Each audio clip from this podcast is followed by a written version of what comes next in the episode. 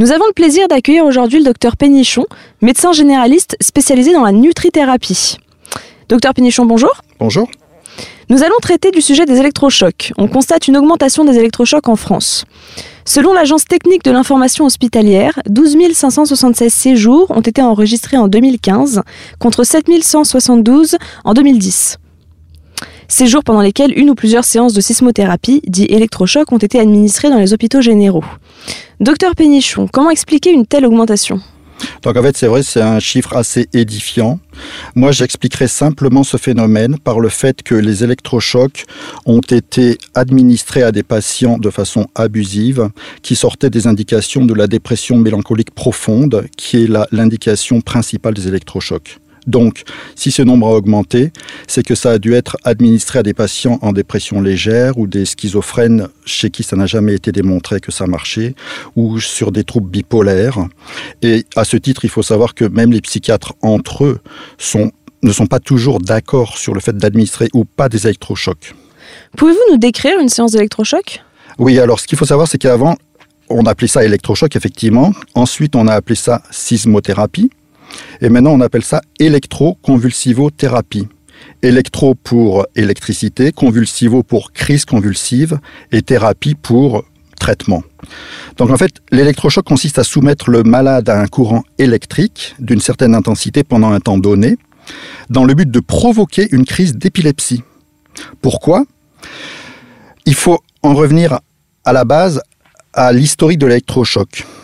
Au début des années 1930, un psychiatre hongrois, Van Meduna, pensait avoir observé qu'un épileptique ne pouvait pas être schizophrène, et inversement, un schizophrène ne pouvait pas être épileptique. Donc, il eut l'idée d'engendrer artificiellement des crises par l'injection d'un médicament qu'on appelle le cardiazole. C'est un dérivé du camphre qui est utilisé à dose épileptogène par voie intraveineuse. Ensuite, en 1938, deux psychiatres italiens, Serletti et Bini, observèrent l'attitude des porcs qui étaient électrisés afin d'être plus calmes avant d'être tués. Donc, ils expérimentèrent cette nouvelle technique sur des chiens, entre 30 et 38, puis sur des hommes. Ils reprirent l'idée du choc au cardiazole en le remplaçant par le choc électrique. Et le 15 avril 38, à l'hôpital psychiatrique de Rome, l'équipe italienne appliqua le premier électrochoc à un patient schizophrène ayant des hallucinations et des confusions sans son accord. Après le deuxième essai, le malade supplia qu'on ne recommence pas, et finalement les résultats furent peu concluants, c'est ce que je vous disais pour la schizophrénie donc, et même incertains dans le traitement des psychoses, mais apparemment positifs dans le traitement des dépressions sévères, dont les dépressions mélancoliques. Il faut dire qu'à cette époque, cela s'effectuait sans anesthésie, et la crise épileptique était si intense avec convulsions et contractures musculaires que cela pouvait engendrer des fractures des vertèbres, des fractures des mâchoires, des fractures des, dents, et entre autres effets indésirables qui, persistent toujours à notre époque. le principal, c'est l'amnésie en fait. Je peux vous décrire le protocole en fait, de façon un petit peu plus détaillée. En fait, le patient s'allonge, on lui fait une anesthésie, on lui injecte du curare pour éviter les convulsions avec contractures musculaires. Deux électrodes lui sont appliquées sur les côtés du crâne, sur les tempes. Une serviette est placée dans sa bouche pour protéger ses dents.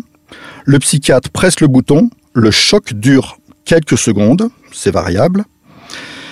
Il y a un léger spasme. Le corps du patient frémit. Ses pieds s'agitent légèrement. Et c'est terminé.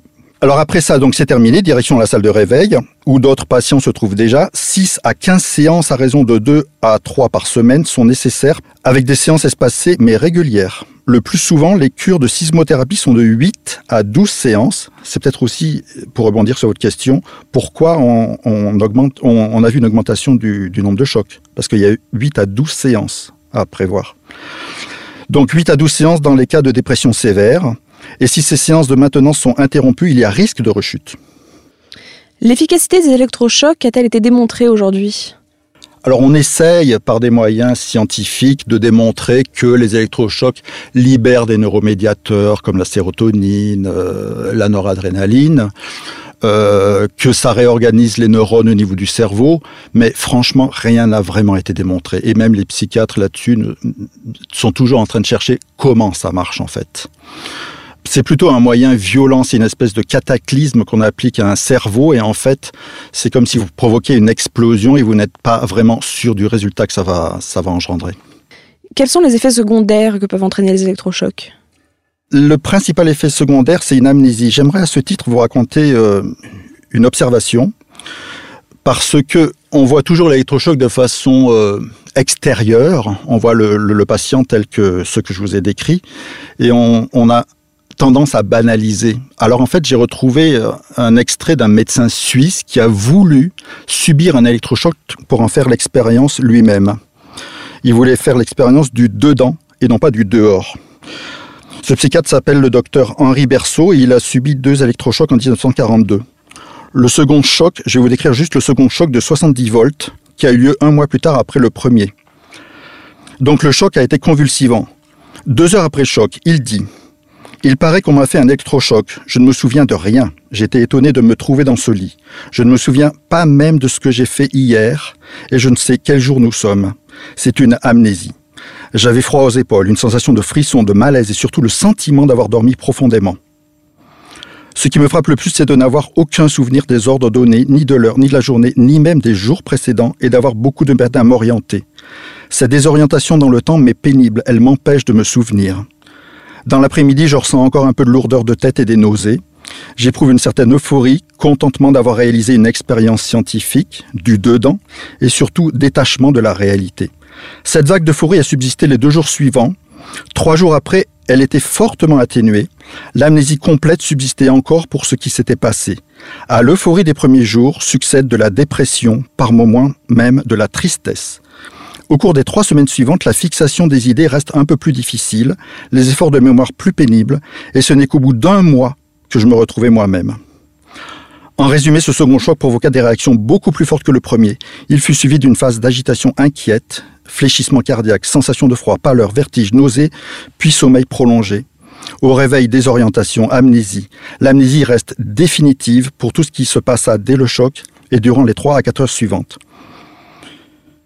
En conclusion, c'est toujours lui qui parle, le choc électrique vu du dedans est beaucoup moins anodin que vu du dehors. Les troubles de la mémoire et de la conscience qu'il provoque sont graves. Ils ne disparaissent que lentement. Pendant les heures qui suivent, l'activité du sujet est automatique, n'a que l'apparence de la conscience. Elle ne se fixe pas dans son souvenir. Enfin, on comprend que le choc agisse favorablement sur les déprimés par l'euphorie légère et la sensation d'éloignement du passé qu'il provoque. Donc voilà, c'est sûr. Euh, je voulais dire ça parce que ça, ça démontre bien un peu le stade d'euphorie qu'on recherche, mais qui en fait ne, ne subsiste pas et que le, le, patient retombe dans une dépression beaucoup plus profonde qui nécessite des séances répétées d'électrochocs. Donc si l'efficacité des électrochocs n'est pas démontrée que les effets secondaires sont nombreux, comme vous l'avez dit, comment se fait-il que les électrochocs soient encore pratiqués dans nos hôpitaux aujourd'hui et qu'ils soient également remboursés par la sécurité sociale? Premièrement, je ne pense pas qu'on ait découvert autre chose de plus efficace que ça. Si on peut parler d'une efficacité euh, certaine, ça reste encore à démontrer. Apparemment, c'est depuis euh, l'historique des électrochocs tout ce que les psychiatres ont pu trouver. Euh, puisque un, un, patient déprimé en mélancolie profonde ne répond même plus au traitement antidépressif. Maintenant, pourquoi la sécurité sociale euh, ne rembourse plus certains médicaments très utiles, puisque beaucoup de plantes, d'homéopathie, de, de, de, médecine naturelle ont été déremboursées, et pourquoi persiste-t-elle à rembourser des méthodes qui n'ont pas été euh, validées? Ça reste une question effectivement assez importante. Docteur Pénichou, en tant que médecin spécialisé dans la nutrithérapie, quelles sont les alternatives aux électrochocs? Alors, on ne devrait pas en arriver au stade des électrochocs on devrait euh, soigner une dépression de façon très subtile. La biologie du cerveau est quelque chose de très subtil qui doit être approché par euh, des moyens naturels et, euh, et avec beaucoup plus de finesse qu'une crise cataclysmique. On peut proposer le tryptophane, la tyrosine, la, la, dopamine. On peut proposer beaucoup de, de neuromédiateurs très subtils. Quand on fait un électrochoc, le système nerveux central du patient est déjà complètement épuisé. Donc en fait, on ne fait que faire une grosse explosion sur un, système nerveux qui est déjà épuisé et qui n'a plus les nutriments nécessaires, comme ceux que je vous ai cités. Quel conseil donneriez-vous aux auditeurs qui nous écoutent? Surtout, n'en arrivez pas au stade le plus profond où vous devez subir un électrochoc. Et surtout, prenez conseil auprès de praticiens qui connaissent les procédés naturels, qui connaissent bien la biologie du cerveau et qui peuvent vous aider avant que les choses ne dégénèrent. Docteur Pénichon, merci beaucoup. Merci. Pour toute information sur les abus de la psychiatrie, vous pouvez contacter la Commission des citoyens pour les droits de l'homme au 01 40 01 09 70 ou visiter leur site internet www.ccdh.fr.